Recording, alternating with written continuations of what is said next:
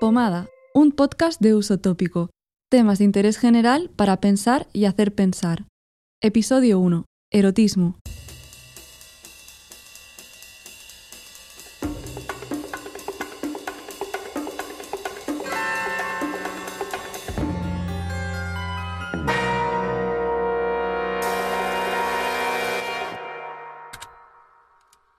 De pronto supe que podía besarla. Supe que me dejaría hacerlo y hasta que cerraría los ojos, como enseña Hollywood. Una vainilla doble con chocolate caliente. Apenas algo más insólito que eso. No puedo explicar al lector, cuyas cejas supongo habrán viajado ya hasta lo alto de su frente calva, cómo supe todo ello. Quizá mi oído de mono había percibido inconscientemente algún leve cambio en el ritmo de su respiración pues ahora Lolita no miraba de veras mi galimatías y esperaba con curiosidad y compostura, oh, mi límpida ninfula, que el atractivo huésped hiciera lo que rabiaba por hacer. Una niña moderna, una ávida lectora de revistas cinematográficas, una experta en primeros planos soñadores, no encontrará muy raro, me dije, que un amigo mayor apuesto de intensa virilidad este es un fragmento de Lolita de Vladimir Nabokov, posiblemente uno de los libros más interpretados pero menos leído. Y con leído nos referimos aquí de forma literal. Ya lo revelaba el propio autor al compartir que no eran pocos los editores que no soportaban la lectura de la segunda parte, y que sabía que muchos no habían pasado de la página 188. Estas interpretaciones van desde una Lolita como víctima de un depredador hasta una Lolita aprendiz de femme fatal, de un Humbert perturbado a un caballero rendido a los encantos de una menor. Sin embargo, podríamos considerar que ambos son personajes marcados por sus propias desgracias, sujetos a los arquetipos y convenciones sociales de un contexto determinado. Cabe preguntarse en qué medida el lector o lectora es quien de alguna manera y desde un sesgo cultural carga de significados la ambigüedad de la propia obra, llenando el vacío que deja la creación estética. Al fin y al cabo, Humbert y Lolita son personajes de ficción, y las numerosas interpretaciones parecen ponerse siempre al servicio de las necesidades de cada época. La idea adecuada se explica por nuestra potencia de comprensión. No tenemos una idea adecuada sin que seamos la causa adecuada de los sentimientos que se desprenden de ella, que, desde ese momento, son activos. Deleuze sobre la ética de Spinoza. Atendiendo a esto, rescatamos una review realizada en 1958 por Charles J. Rollo para The Atlantic. Lolita es para mí la afirmación del poder del espíritu cómico de exprimir el placer y la verdad de los materiales más estrafalarios.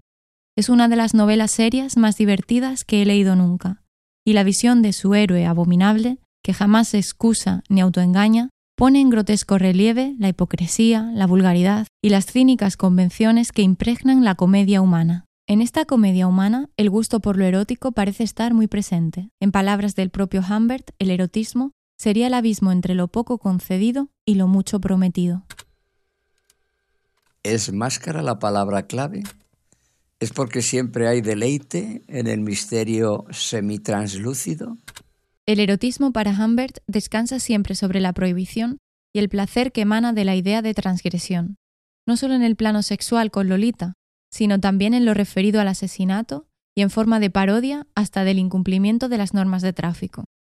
Aunque insiste en su amor por Lolita, parece que su motor es el deseo irrealizable. Vive de las ideaciones. El placer no está en la consumación, sino en la idea de consumación, en el erotismo y no en el sexo. No hay más que ver la calidad y la cantidad de las descripciones en uno y otro caso. El momento en el que Lolita descansa sus piernas sobre el regazo del narrador es descrito ampliamente, con todo lujo de detalles y dedicándole varias páginas. Me sentía orgulloso de mí mismo. Había hurtado la miel de un espasmo sin perturbar la moral de una menor. No había hecho el menor daño. El mago había echado leche, melaza, espumoso champán en el blanco bolso nuevo de una damita y el bolso estaba intacto. Así había construido delicadamente mi sueño innoble, ardiente, pecaminoso. Pero Lolita estaba a salvo, y también yo. Lo que había poseído frenéticamente, cobijándolo en mi regazo, empotrándolo, no era ella misma, sino mi propia creación, otra Lolita fantástica, acaso más real que Lolita, una Lolita que flotaba entre ella y yo, sin voluntad ni conciencia, sin vida propia. Sin embargo, el relato de su primera vez con Lolita es escueto. Además, parece que Humbert no está muy entusiasmado con la idea de que la niña ya estuviese experimentada en lo sexual. Yo había pensado que pasarían meses, años acaso, antes de que me atreviera a revelarme a Dolores Eise, pero a las seis ya estaba despierta y a las seis y quince éramos amantes. En verdad estas son cuestiones que no vienen al caso. No me interesa el llamado sexo. Cualquiera puede imaginar esos elementos de animalidad. Una tarea más importante me reclama, fijar de una vez por todas la peligrosa magia de las ninfulas. Igualmente, las ideaciones de muerte son casi poéticas. Sin embargo, el fragmento que describe el asesinato de Quilty resulta cómico y patético. De nuevo la idea por encima del acto.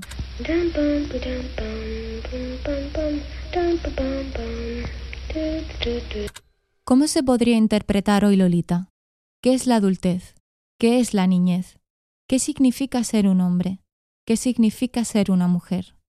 ¿Acaso no encontramos en el tabú y el discurso de lo sexual las diferencias que justifican estas nociones? Y más allá de esto, ¿acaso no empezamos a vivir en una generación sin edad y sin género? Quizás estas cuestiones puedan resultar chocantes a las generaciones pasadas, trascender a un tabú que ha sido naturalizado y definitorio. ¿Existe miedo a un mundo sin Humbert y Lolita? ¿Miedo a un mundo sin psicoanálisis? Recordemos que el psicoanálisis se sustenta y estructura en torno a un pilar que es el sexo como tabú. ¿Qué ocurre cuando el sexo deja de ser tabú? Si alguien le mete el dedo en la oreja a una niña, no pasa nada. Si se lo mete en la boca, hmm, ya empezamos a alertarnos. Y si finalmente el mismo dedo acaba en la vagina, apaga y vámonos. Hemos descrito tres orificios de nuestro cuerpo, todos igual de importantes, pero cuanto más asociados al placer, más prohibición encontramos. Le hemos dado un valor tremendo al sexo. Nos hemos encerrado en una jaula y nos hemos tragado la llave. Monos malos. Deberían castigarnos. Como diría Jenny Holzer, protégeme de aquello que deseo.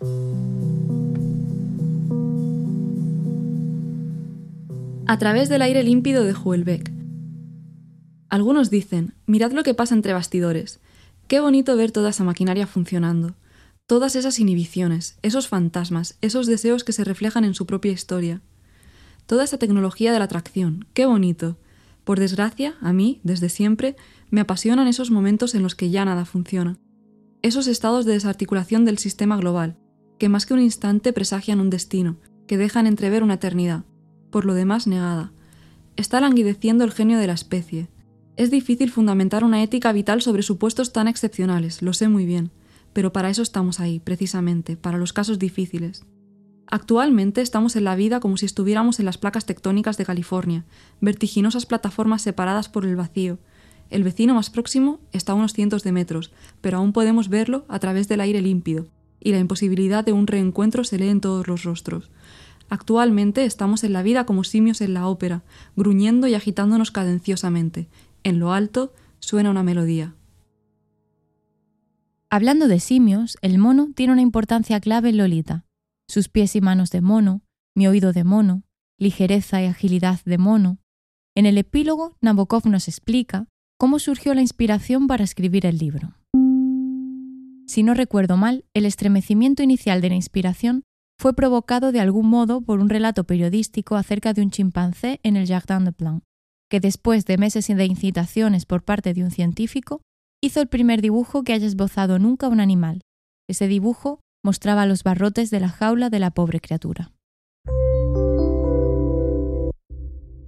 Según Michel Julia, es posible que Nabokov se estuviese refiriendo no a un dibujo, sino a una de las primeras fotografías realizadas por un primate, Cookie. Esa fotografía está tomada desde el interior de una jaula, en la que se puede ver a través de los barrotes a un puñado de observadores humanos. Como nota curiosa, año arriba o abajo, Stanley Kubrick realizó una fotografía similar, también desde el interior de una jaula de monos con idéntica perspectiva. Aunque este detalle en una primera lectura pase desapercibido, podría ser una pista clave para interpretar cuáles eran las intenciones del autor con la novela. Humbert y Lolita comparten cualidades de mono, nosotras y nosotros también. Monos encerrados cuya visión está limitada por unos barrotes. ¿Hay alguna forma de escapar de la jaula? ¿Hay alguna manera en la cual no dibujemos los barrotes? Para Batel, el ser humano se halla entre el deseo de volver a su animalidad y la imposibilidad para conseguirlo. La intensidad del apetito animal es un símbolo de libertad, pero volver a esta libertad resulta imposible debido al conocimiento racional que nos proporciona la conciencia de la muerte y que a su vez configura lo que está prohibido y lo que no. Según el autor, el desnudo deja expuestos los orificios que permiten conectarse con otros cuerpos y compartir fluidos, rompiendo así la unidad orgánica del individuo. De forma análoga opera la muerte, una descomposición y recomposición con otros cuerpos. El sujeto experimenta el sexo como una anulación de su individualidad. La orgía representa el aspecto más sagrado del erotismo, en la cual el yo se pierde en un conjunto difuso mediante la comunión con los otros. Soy yo, pero mi historia es seguramente la de todos, pues que todos son el mismo y sabes que yo no hay más que uno, ni es mi grave enigma ya más, ni me atormenta lo que eternamente ansioso me traía, de temer de un lado no ser un ser normal y de ansiar por otro el ser un ser original, pero hoy has visto como ambos son lo mismo. Sermón del ser y no ser de García Calvo.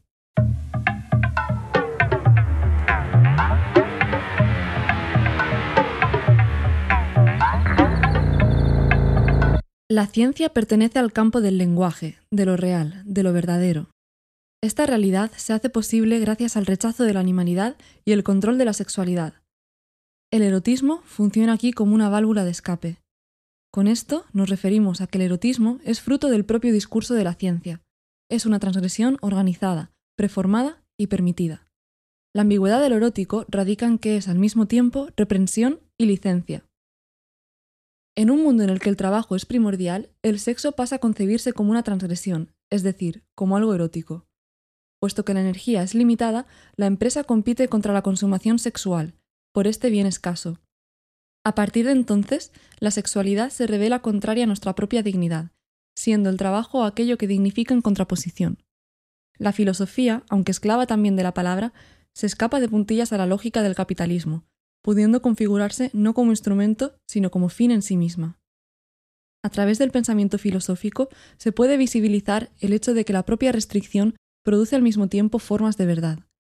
Este es el discurso productivo al que se refiere Foucault, el cual afirmaba que la sexualidad es un invento del siglo XIX vinculado a la ciencia, del mismo modo que el erotismo se vincula al arte. El autor nos indica que donde se habla de restricción, habría que hablar de producción, no es que el sexo simplemente se prohíba, es que se produce y reproduce de una manera determinada.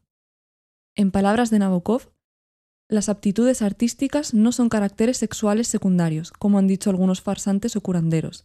Muy al contrario, el sexo no está sino supeditado al arte.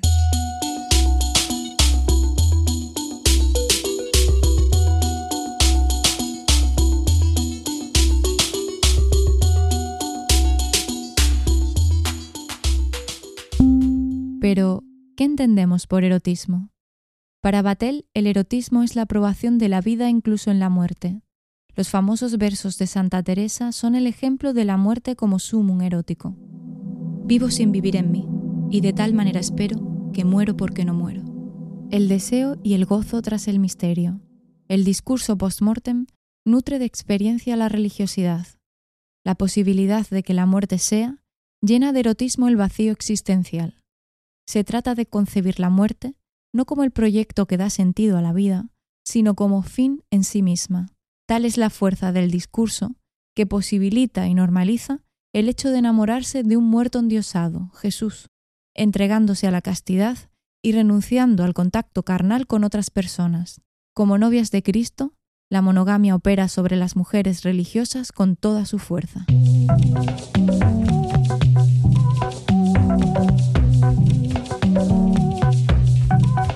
1963, Foucault escribió en el prefacio a la transgresión que la emergencia de la sexualidad está ligada a la muerte de Dios y al vacío ontológico que ésta dejó. El erotismo vendría a llenar este vacío convirtiendo la sexualidad en una fuente de verdad, que en consecuencia impone al sujeto la búsqueda desenfrenada de un placer anticipado ya en el discurso y por supuesto cargado de expectativas. La noción de placer se llena de misterio. La prohibición determina lo que da placer al tiempo que lo condena. El eco del erotismo nos lleva incluso a la idea de que pensar en sexo es mejor que practicarlo, es decir, la idea de sexo por encima del propio sexo. Según Batel, nunca aparece la prohibición sin la revelación de placer, ni el placer sin la sensación de lo prohibido. De igual forma, el trabajo humano, a diferencia del trabajo animal, nunca es ajeno a la razón, lo que supone la conciencia de la utilidad del instrumento y con ella la instrumentalización del propio sexo como moneda de cambio. La existencia de ciertos acuerdos de índole sexual en el mundo del espectáculo son un ejemplo de ello. Lola Flores rompe este tabú en sus entrevistas públicas, sacando de lo secreto y de lo privado el intercambio de su sexo en pago de oportunidades laborales. En las denuncias del movimiento MeToo también podría subyacer esta mecánica.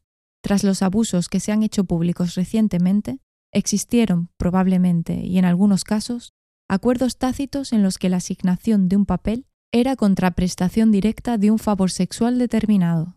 En un sistema de valores sociales capitalistas, el sexo se convierte en un sustituto del dinero. El tabú le otorga estatus de recurso escaso, permitiendo al sexo hacer suya la dicotomía entre valor y poder inherente al propio capital.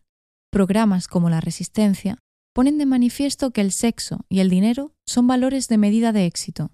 Cuanto más dinero y más se folla, mejor.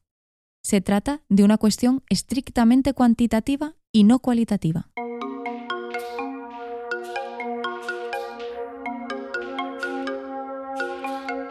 Otro aspecto a destacar de lo erótico es la atracción por aquello que se oculta. ¿Es la envoltura de un regalo la que hace al regalo? ¿Es la posibilidad de que el torero muera lo que hace al toreo? ¿Es más erótico un cuerpo semidesnudo en el que la tela deja ver parte de la carne que un desnudo integral? Esto explicaría, por ejemplo, el gusto por la lencería. Daría toda mi vida entera por verte en ropa interior, no por verte sin ropa. Me gustaría pensar que nos veremos pronto, no vernos pronto, me hubiera gustado que me invitaras a tu cumpleaños, no ir a tu cumpleaños. En resumen, no quiero verte sin ropa, no quiero verte pronto, no quiero ir a tu cumpleaños. El erotismo podría funcionar aquí como un negar queriendo. No te acerques, porque tu beso se prolonga como el choque imposible de las estrellas, como el espacio que súbitamente se incendia, éter propagador donde la destrucción de los mundos es un único corazón que totalmente se abrasa. Vicente Alexandra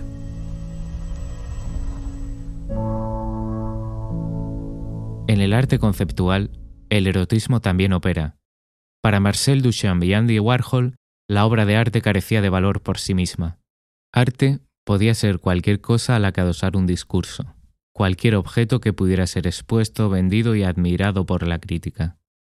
El todo es arte posmoderno está dejando paso al nada es arte. En eso estamos. Si nada es arte, somos libres al fin. Si el arte no está en el sujeto que mira la obra, podría volver a estar en la obra en sí, pero esta vez sin la figura del artista como centro, sin un genio que garantice la virtud de la misma. Cuando desconocemos las funciones del objeto, cuando desconocemos sus cualidades, solo podemos pensarlo desde la relación con el objeto mismo y con otros observantes.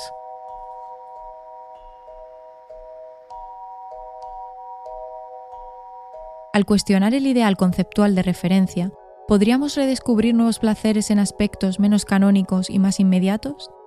Si sentimos placer cuando ciertos fluidos abandonan nuestro cuerpo, ¿no serían estos fluidos agentes de placer? Y en este caso, ¿cómo desligar el cuerpo del fluido o el fluido del cuerpo? No debería ser extraño que nos resulte placentero la extracción de moco o de tapones de cera del oído, la explosión de un grano, un estornudo. Sin embargo, estas manifestaciones quedan fuera del discurso de lo erótico y también de lo sexual, quizás porque quedan al margen del coito y la eyaculación. Fragmento de la comunicación no verbal de Flora Davis. Ya sea la saliva, la transpiración o la orina, se dice, por supuesto, que estas secreciones contienen gérmenes. No obstante, esto puede ser el intento de dar una explicación lógica a una preocupación que no lo es, la de incorporar al propio organismo sustancias ajenas a él. Por supuesto, nuestros sentimientos acerca de nuestras propias secreciones tienen muy poco de lógicos. Como señalara una vez Gordon Alport, sentimos que es muy diferente que una persona trague directamente su propia saliva que si primero la pone en un vaso y luego bebe de él. Imaginemos asimismo la diferencia entre chuparnos un dedo cuando nos producimos una herida pequeña o chupar la sangre del vendaje que cubre luego la misma herida. Las secreciones corporales, una vez que han dejado el cuerpo, se transforman en algo extraño y contaminante, aun para la misma persona que las produjo. Trascender a esa extrañeza de lo ajeno a nuestro propio cuerpo, reconocer lo que hay de placer en ello, ¿podría ser una forma de redefinir lo erótico? Actualmente encontramos diversas corrientes que tratan de revolucionar la erótica y sus manifestaciones, los desarrollos en poshumanismo, el bioarte, el site specific o la realidad virtual representarían nuevas formalidades y nuevas sensibilidades capaces de trascender a la propiedad. La revista Odiseo, obra de Folk Studio, ofrece una mirada sofisticada al contenido erótico, una revisión intelectual que según sus autores grita sobre lo invisible la contradicción, lo misterioso y lo intuitivo al mismo tiempo. Se pretende explorar nuevos caminos y ofrecer una visión diferente y transversal del erotismo, que vaya mucho más allá del género, buscando seducción a través de la masculinidad, la feminidad, los cuerpos y la abstracción. Cada vez nos resulta más común que formas abstractas interactuando entre ellas a modo de loop nos hipnoticen y nos generen placer figuras que encajan, sonidos concretos, texturas sugerentes y líquidos cremosos derramándose, constituyen nuevas experiencias cargadas de sinestesia y expresividad.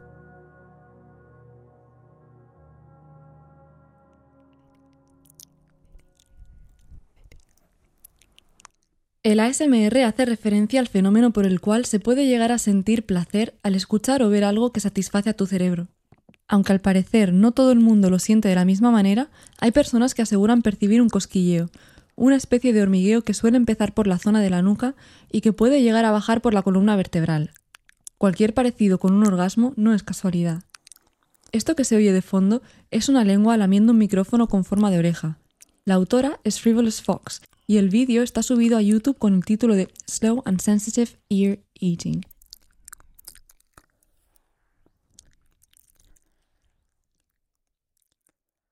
Javi, un amigo invidente, ha querido compartir un sueño erótico que le marcó.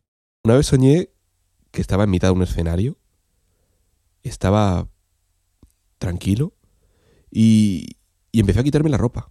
Me encendí un cigarro y empecé a caminar hacia el borde. Y fue ahí cuando noté que mis genitales estaban, vamos, quedaban a la altura de la cabeza de un espectador o de una espectadora. Y noté su aliento. Y fue ahí cuando dije, Madre mía. Notar la respiración de esa persona en mis pelotas.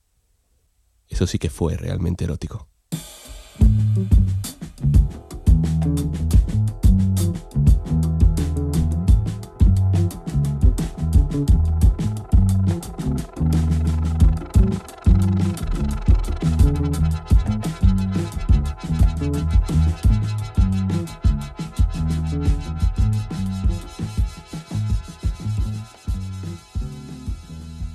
El término yaoi o BL, Voice Love, nace en Japón haciendo referencia a un contenido multimedia en el que el principal enfoque es el romance entre hombres. A las mujeres que consumen este tipo de contenido se las denominan fujoshi, que literalmente significa mujer podrida. No debería sorprender que este contenido guste a las mujeres, pero sí que sorprende. Las explicaciones sobre el fenómeno van desde las más sencillas, dos hombres mejor que uno, hasta otras más complejas.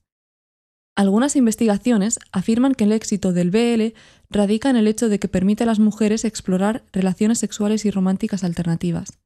María es Fujoshi y se siente atraída por el contenido homoerótico. La verdad es que no sé por qué me gusta tanto. Tengo la sensación de que va orientado al aspecto de que al ser dos hombres no hay tanto rol de género como en otras historias. Y sobre todo el hecho de que cuando yo veo una película o leo un libro en el que los protagonistas son un hombre y una mujer, suelo eh, predecir o imaginarme lo que va a pasar siempre. Y en este caso no me pasa con cuando son los dos protagonistas, dos chicos, no me pasa tanto.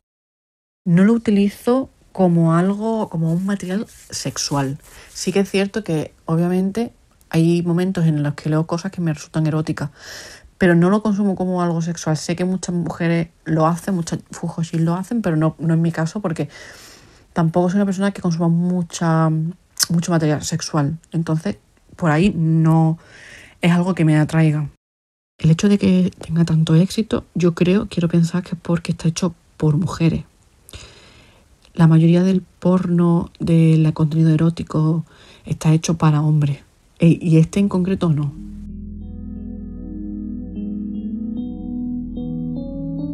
Las parafilias hacen referencia a la atracción con connotaciones sexuales, sobre todo cuando constituyen preferencias fuera de lo estrictamente normativo. Pero, ¿qué es lo normativo y quién determina cuándo y cómo deja de serlo?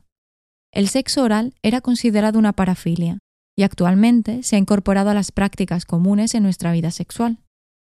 Es importante despatologizar de una vez por todas aquellas prácticas extracoitales que no producen malestar en las personas que las practican, que son perfectamente saludables aunque no normativas, dejando el término trastornos parafílicos para aquellas pulsiones o comportamientos sexuales que sean angustiosos, incapacitantes y que produzcan algún tipo de sufrimiento de las partes implicadas. Estaba claro lo que me gustaba, dónde me detenía, y una vez descubierta la especialidad, me dediqué solo a eso. Me gustaban los enfermos pulmonares y los enfermos cardíacos.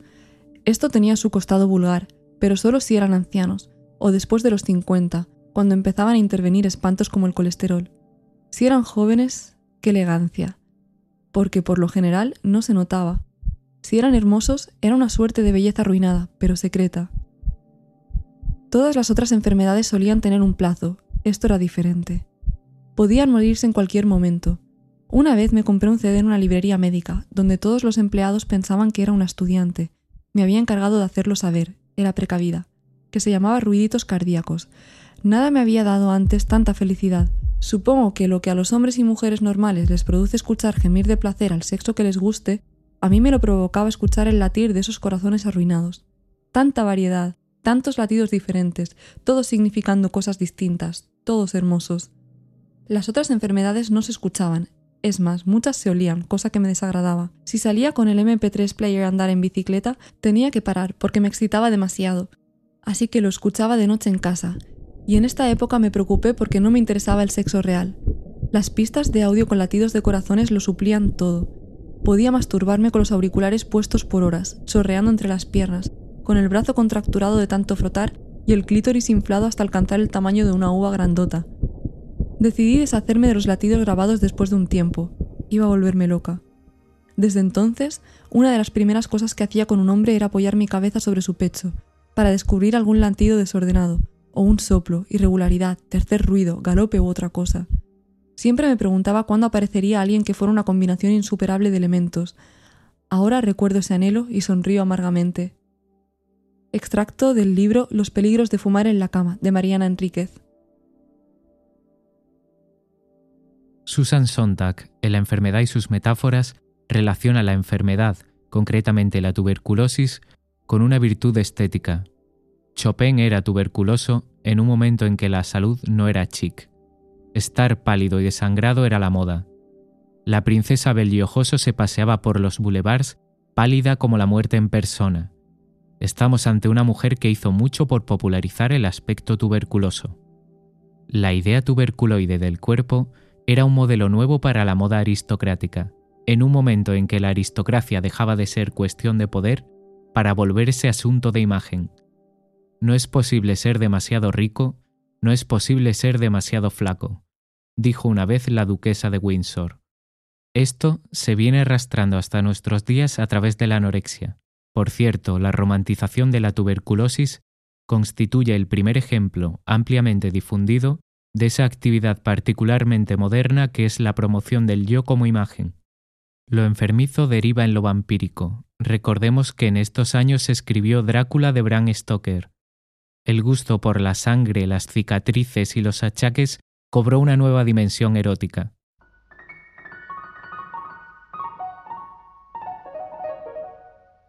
En la actualidad, con la normalización de la cirugía estética, los cuerpos tienden a la homogeneización.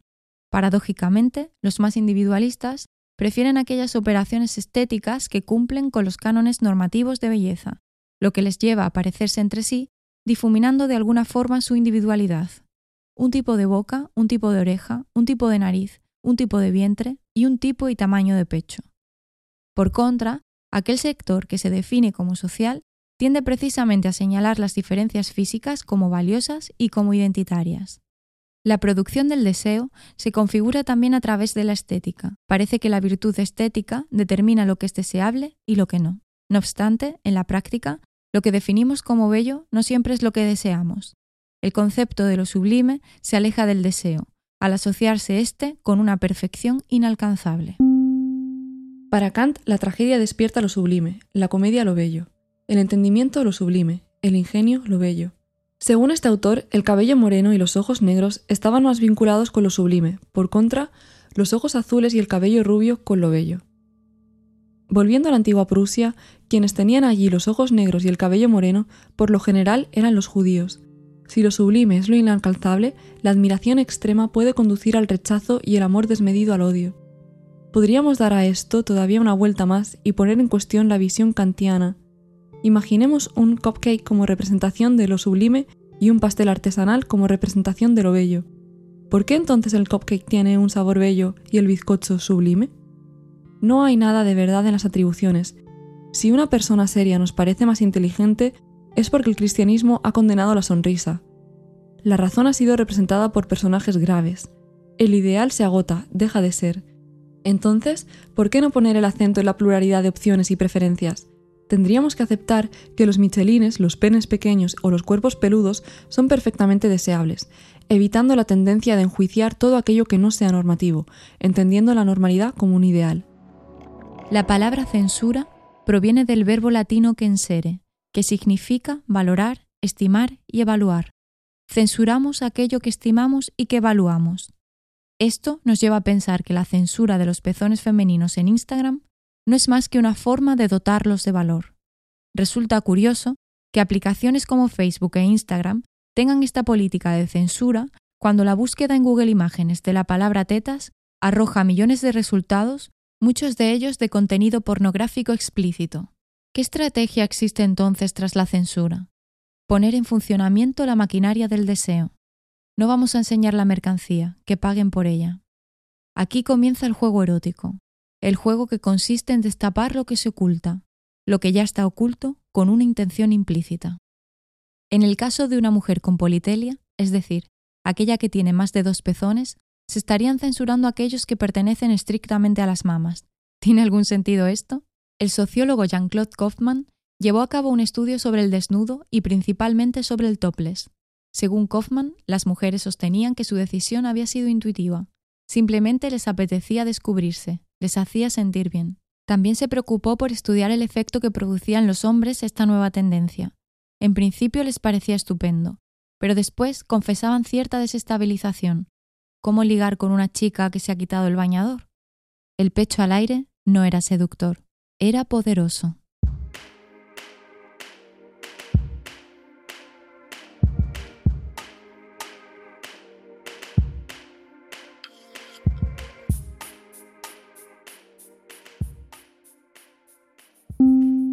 Nuestras interacciones han sido concebidas bajo unos constructos teóricos universales, dando lugar a verdades que empiezan a ser incómodas. Estas reglas de verdad son, según Foucault, una especie de juego estratégico abierto, en el que intervienen el amor, la pasión y el placer sexual. Al ser un juego, se nos permite la posibilidad de revertir la situación, cimentando el erotismo como la práctica del cuidado mutuo, de un cuidado recíproco que genere relaciones placenteras para ambas partes. ¿Podemos visualizar los barrotes de contención del erotismo?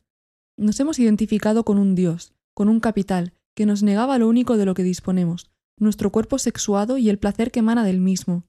En este entramado, la parresía, el arte de decirlo todo, posibilitaría la superación de las prácticas coercitivas a través del uso consciente del lenguaje. Comenzamos a utilizar la palabra participante en sustitución de sujeto o individuo, porque donde sujeto muestra sujeción, opresión y pasividad, participante forma parte de manera activa, porque donde individuo nos escinde del resto, participante supone el reconocimiento de la relación que nos une a la otredad y manifiesta la responsabilidad que esto conlleva.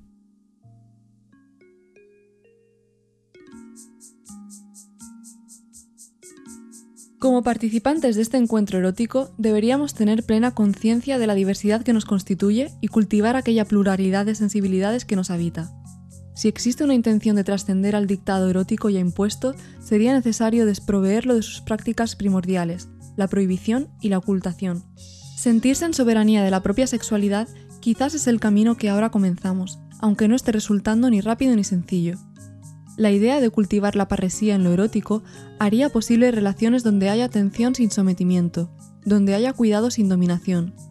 Esto no significa una filosofía de vida basada en la frecuencia del sexo y la persecución del placer propio, sino que cuando el sexo se practique, se haga desde la conciencia de los deseos y los placeres compartidos. Proponemos, por tanto, una resignificación del erotismo, en la cual podamos gestionar nuestros deseos sin convertirnos en esclavos o esclavas de ellos. Se trata de descubrirnos, de comunicarnos y de construir nuevos apetitos en nuestras prácticas eróticas, partiendo del cuidado mutuo.